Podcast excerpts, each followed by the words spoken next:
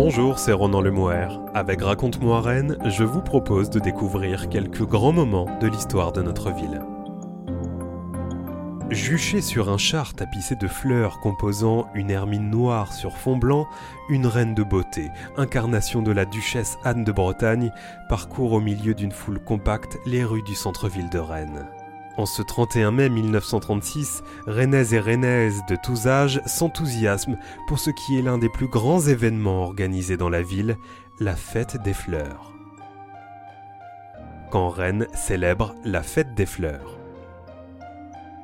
Si l'événement s'est éteint au milieu des années 1950, la fête des fleurs reste l'un des temps festifs les plus importants à Rennes au début du XXe siècle.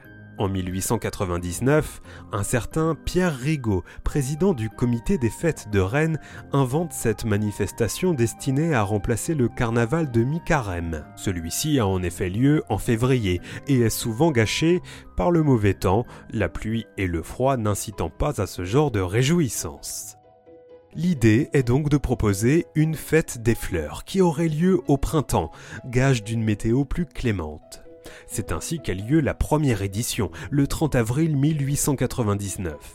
Celle-ci est couronnée de succès et l'expérience est renouvelée les années suivantes. À chaque fois, les organisateurs voient plus grand et préparent un certain nombre de nouveautés. En 1903, la fête accueille des orchestres. En 1907, on y adjoint des cyclistes costumés. En 1910, ce sont de grands ballets qui investissent le Champ de Mars, actuelle esplanade Charles de Gaulle. La manifestation conquiert un public toujours plus large et s'inscrit durablement dans le paysage rennais.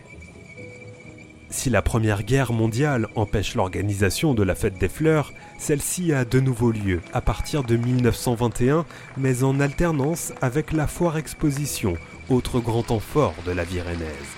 Sans doute est-ce ce qui permet à Pierre Rigaud, toujours aux commandes, de voir encore plus grand. En 1925, la fête des fleurs investit par exemple les jardins du Tabor, tandis que ce que l'on nomme à l'époque le pavillon de la place des Lys, aujourd'hui Al est transformé en music hall. En l'espace d'un quart de siècle, l'événement s'est imposé comme un incontournable de la vie des Rennais de 7 à 77 ans.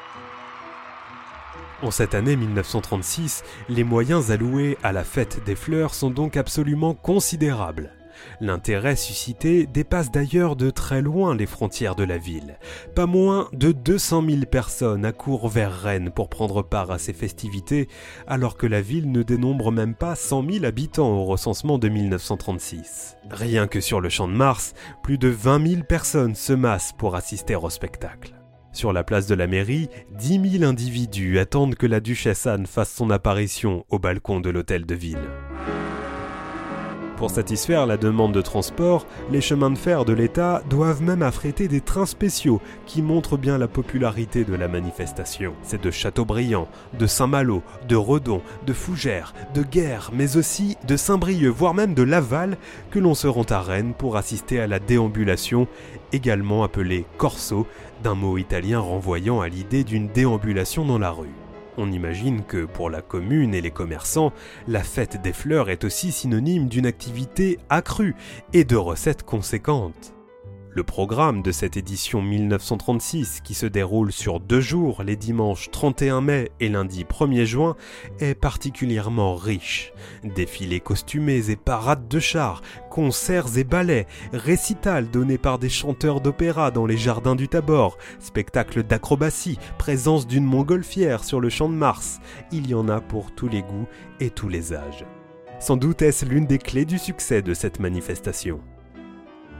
L'ambiance est résolument bon enfant et tient autant de la kermesse que du carnaval. Sous les yeux des spectateurs circulent des édifices plus ou moins brinque-ballants, scénettes amusantes sollicitant l'imaginaire populaire. C'est ainsi, par exemple, que le char de la Chambre syndicale des voyageurs et représentants de commerce est un phare recouvert de fleurs blanches émergeant d'un récif sur lequel reposent trois marins et une bannière, une idée originale et une réalisation parfaite, dit la presse.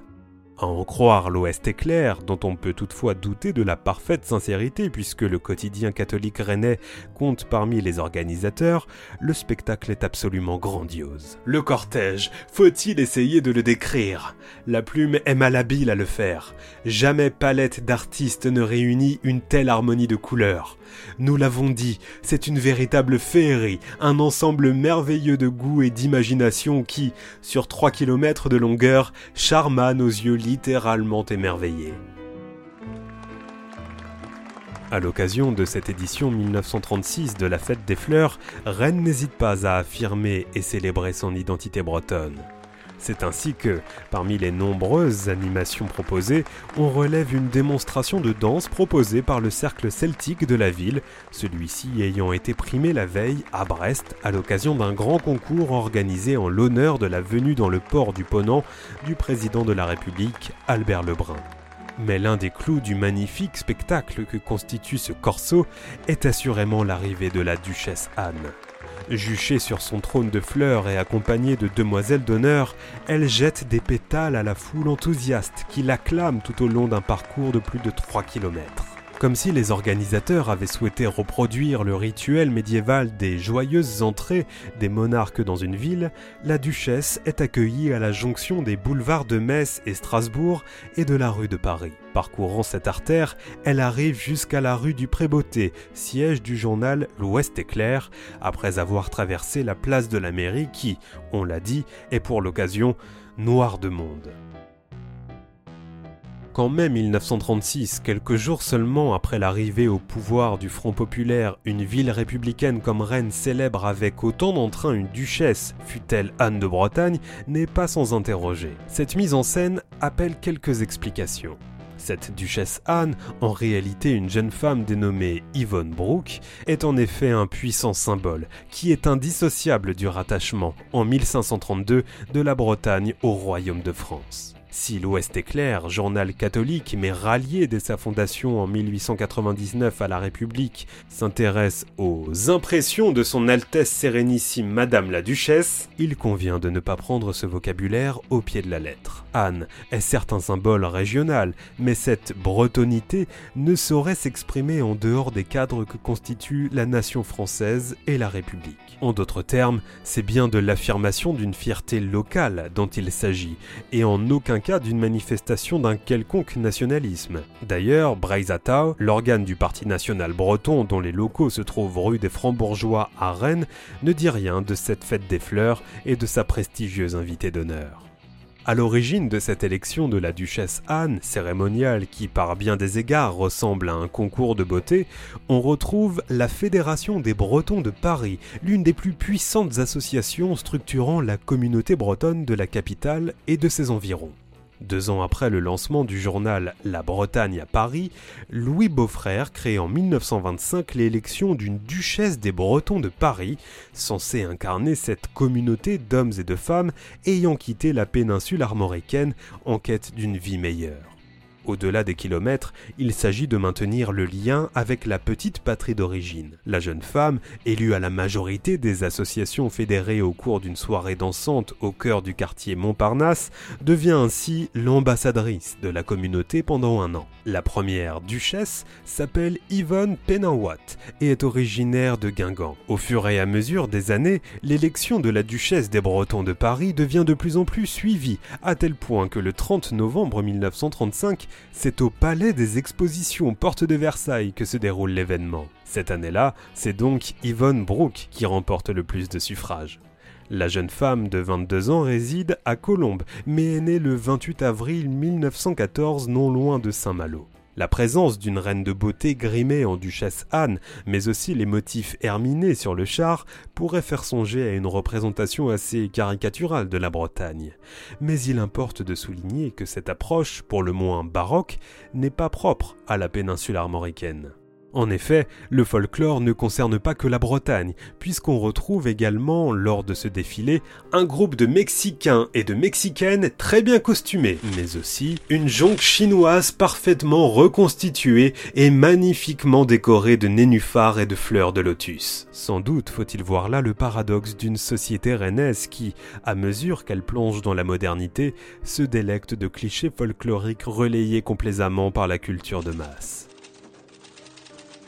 Toujours est-il que cette édition 1936 de la Fête des Fleurs est un véritable succès. D'ailleurs, à en croire l'Ouest éclair, cela ne fait pas de doute il s'agit bel et bien là de la plus belle fêtes que connaisse la région de l'Ouest. Si l'on veut bien admettre qu'il s'agit là d'une indéniable réussite, comme le rappelle d'ailleurs la foule considérable qui se masse pour venir assister au spectacle, le propos mérite sans doute d'être nuancé. Il est assez révélateur de constater qu'à Brest, la dépêche ne dit rien de cette fête des fleurs. Certes, l'édition nantaise de l'Ouest éclair affirme en une que cette manifestation est un triomphal succès, mais on a vu que ce était partie prenante de l'organisation de cet événement. Le phare de la Loire, l'autre grand quotidien du chef-lieu du département de Loire-Inférieure, n'en dit pas un mot. Même chose en ce qui concerne la Mayenne à Laval et le Moniteur des Côtes du Nord à Saint-Brieuc. Pour le Petit Courrier, quotidien publié à Angers, c'est le 53e congrès des sapeurs-pompiers de France organisé à Saumur qui fait l'actualité ce week-end du printemps 1936. Il faut dire que Rennes n'est pas la seule ville à organiser une fête des fleurs.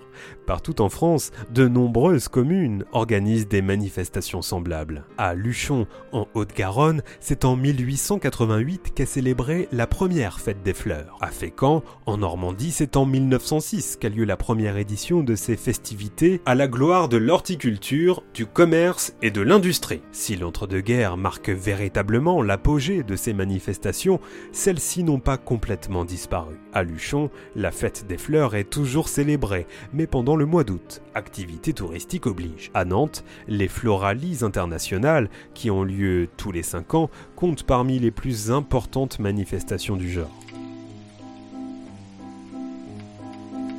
Sans doute faudrait-il plus insister sur la dimension carnavalesque de la fête des fleurs pour mieux saisir cet événement et tout particulièrement l'édition qui enchante la ville de Rennes en ce printemps 1936 car c'est bien cela, en définitive, qu'offrent ces chars ornementés et les nombreuses animations organisées autour du corso. Une parenthèse, une sorte de respiration dans une période difficile marquée par de nombreuses tensions les élections législatives qui, quelques semaines plus tôt, portent au pouvoir la coalition de Front Populaire menée par Léon Blum, est au cœur de nombreuses crispations. Il n'est à cet égard pas exagéré de parler de véritables fractures de l'opinion tant les débats sont vifs et les positions, semble-t-il, inconciliables.